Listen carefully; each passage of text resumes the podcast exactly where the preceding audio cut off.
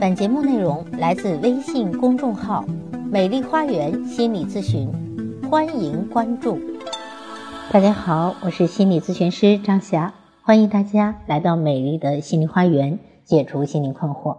呃，我的咨询微信是“美丽花园”的手写大写字母，也就是大写的 M L H Y 加数字一二三四五六七八九。咨询是收费的，但所有的听众朋友咨询都可以享受最高优惠。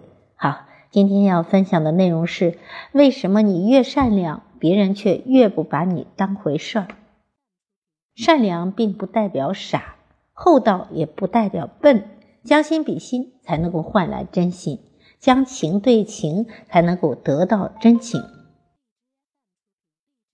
为什么别人不把我们当回事儿？因为可能很多时候你太好说话了，你不会拒绝，什么事情可能。他们一找你，你就答应；什么东西他们一要，你就给；什么错误他们稍微一低头，你就马上原谅；什么伤痕，无论对你伤了多深，你都会咬着牙说“我能接受”。人这辈子其实不能一味的瞎付出，不能透支自己来帮助别人。你先要学会自保。如果你自己都不快乐，你这种做好事其实。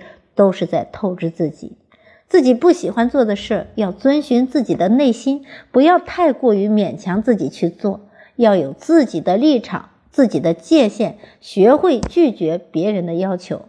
要知道，有的人习惯了得到，便忘记了感恩；习惯了你的坚强，却忘记了对你的关心；习惯了你的大度，便忘记了收敛。善良总没有错，但是得分跟谁。